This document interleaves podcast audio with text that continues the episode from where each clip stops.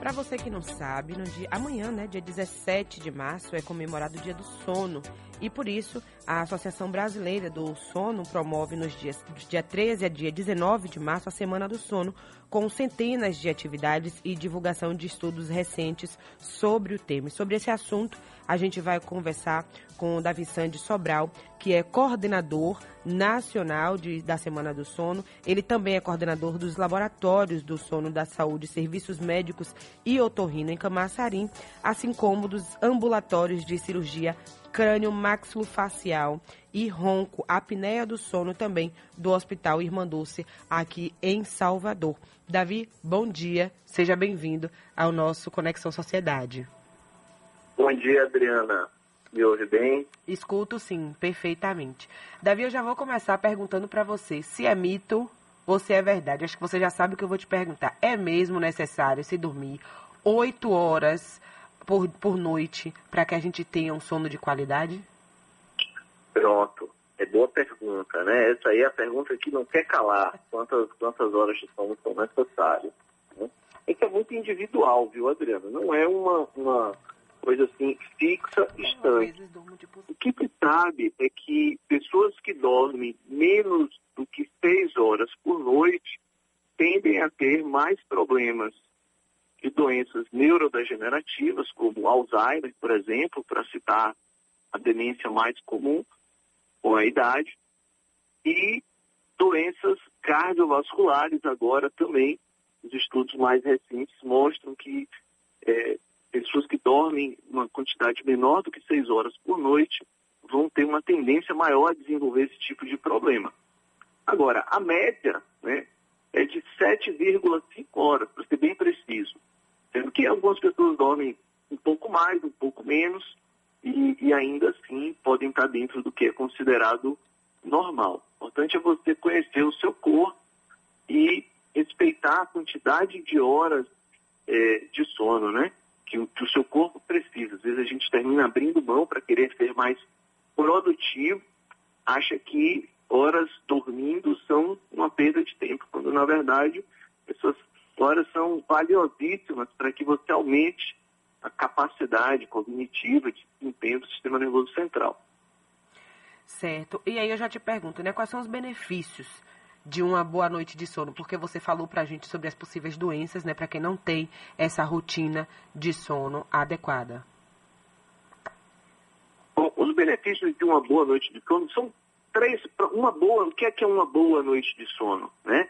Antes disso, é você dormir uma quantidade, como a gente acabou de falar, de horas suficiente e que, essa, que essas horas sejam horas também de qualidade. Então, importante que a pessoa não tenha nenhum problema respiratório, para citar é, um dos problemas mais comuns, como a apneia do sono, é, que seja um ambiente tranquilo, não seja um ambiente ruidoso, que faça a pessoa despertar muitas vezes, temperatura, luminosidade, tem diversos fatores que fazem com que o sono, que é as horas dormidas, sejam de qualidade. Né? Então, além de quantidade, de qualidade, o terceiro fator que impacta muito é, para que o sono seja um sono restaurador é o ritmo. Então, a regularidade, ou seja, a pessoa tentar dormir e acordar nos mesmos horários ao longo da semana. Mudança, por exemplo, nos finais de semana, pode causar na segunda-feira aquele efeito de cansaço. Sim. Então, é, são as três principais vertentes aí que a gente se apoia para é, pedir que as pessoas, fazer com que as pessoas tenham um sono reparador, restaurador, e o sono reparador vai trazer uma série de benefícios, de bem-estar, vai evitar doenças, você vai recuperar ah, durante o sono. Imagine, a gente tem um, um, sistema de limpeza né, do sistema nervoso central, um sistema chamado linfático, que são, são a gente produz enquanto a gente está acordado, pensando, raciocinando, uma série de substâncias, é, proteína, beta-amiloide, proteína tal, que vão, tipo, intoxicando o sistema nervoso. Então, o sono, ele é importante na limpeza, né, dessas toxinas que vão trazer esses prejuízos que eu falei, neurodegenerativos. E aí, é, é, cansaço, isso se expressa através de cansaço, irritabilidade, queda da libido, redução da imunidade, entre uma série de outros problemas que podem ocorrer naquela, naquele indivíduo que não dorme bem. Certo. Nós estamos conversando com Davi Sandy Sobral, que é coordenador nacional da Semana do Sono. Davi, eu também queria saber de você, é, quando a gente fala de insônia, né? É, o que é essa insônia? Por que, que eu te pergunto? Porque eu, por exemplo, é, depois que virei mãe, eu tinha o costume de, assim, à noite, eu dormir o mais cedo possível. Só que quando eu dormia cedo, para outro dia eu acordar cedo, porque eu pego o trabalho às seis da manhã, então eu tinha que levantar muito cedo. Eu me sentia cansada ao levantar. Hoje que eu sou mãe, eu tenho essa rotina de sono muito quebrada durante a madrugada, né? Como muitas mulheres. Então eu acabo acordando ao longo da madrugada. Porém, mesmo acordando ao longo da madrugada, eu tenho facilidade para voltar a dormir. E no dia seguinte eu não acordo indisposta, por exemplo. Bom. Então você é uma pessoa que tem uma tolerância, né? A maternidade ela traz consigo aí também alguns algum, alguns mecanismos de defesa fisiológica que é, acabam por proteger. Então, a insônia, talvez, é, talvez não, ela é a doença de sono mais prevalente. Alguns trabalhos mostram uma prevalência em idosos, por exemplo, de até 70% de insônia. Ou seja, é é problema de saúde pública, né?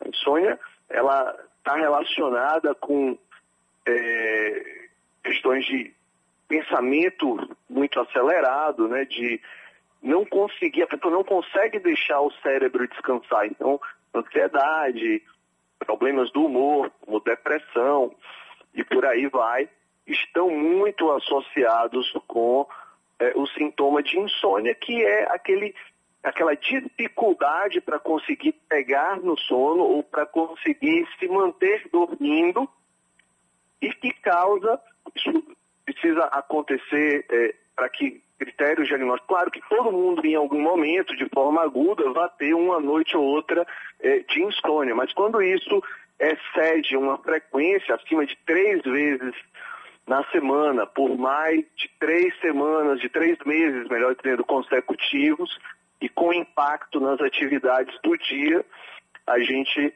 é, já preenche a maior parte dos critérios para diagnosticar uma insônia crônica, né? E, e se a pessoa está sentindo, as causas né, da, dessa insônia vão precisar ser devidamente investigadas para que pontualmente, de forma muito individual, o médico do sono consiga ajudar aquela pessoa a melhorar a sua qualidade de sono. E, consequentemente, a sua vida, né, como um todo. Sono é essencial para a saúde. Esse é o lema da campanha desse ano. Certo. Quando a gente fala de sono, é essencial para a saúde. Tem, você falou aqui sobre as doenças, né, que a gente pode ter por falta de, por um, uma noite mal dormida, vamos dizer assim. É, mas tem muitas gente, muitas pessoas, principalmente nos dias atuais, que fica naquela correria insana pelos padrões estabelecidos pela sociedade ou a busca do corpo perfeito. O sono ele também pode ser um prepulsor dessa questão de perda de peso para quem tem é, dificuldade de emagrecimento ou de ganho de massa muscular. O sono ele também está ligado a isso? Com certeza. Como eu, eu te falei, o sono, ele, o ser humano, ele é feito para intercalar períodos acordados com períodos de sono. Precisa haver um equilíbrio entre essas duas fases.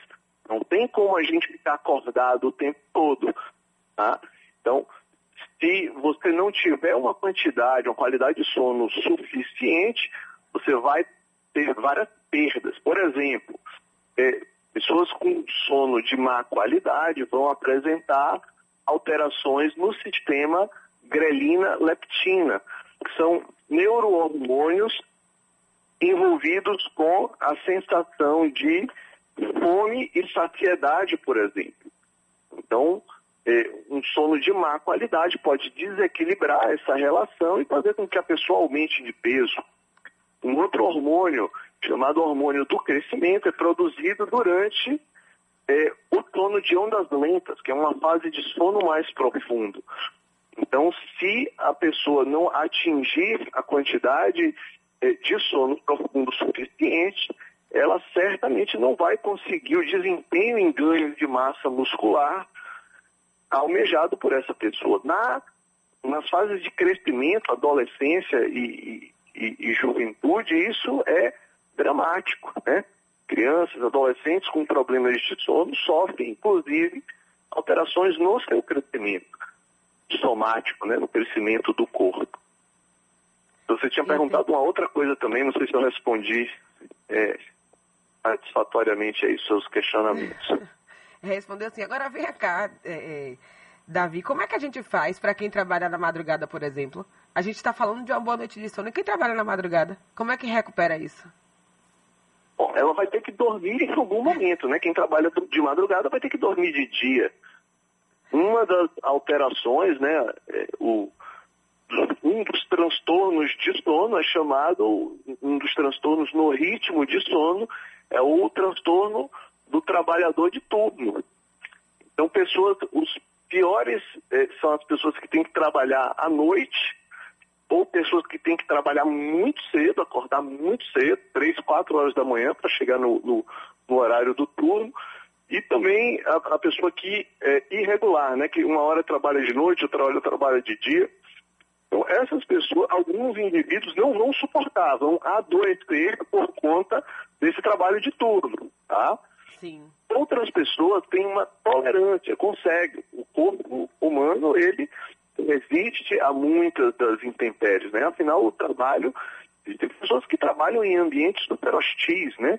Dentro de hospitais, é, é, submetidos aí a uma série de de doenças, de patógenos, ou trabalha dentro da indústria de produto químico, ou trabalha é, é, com perfuração de poços de petróleo hoje de casa. Enfim, o trabalho é uma coisa é, desgastante para o corpo.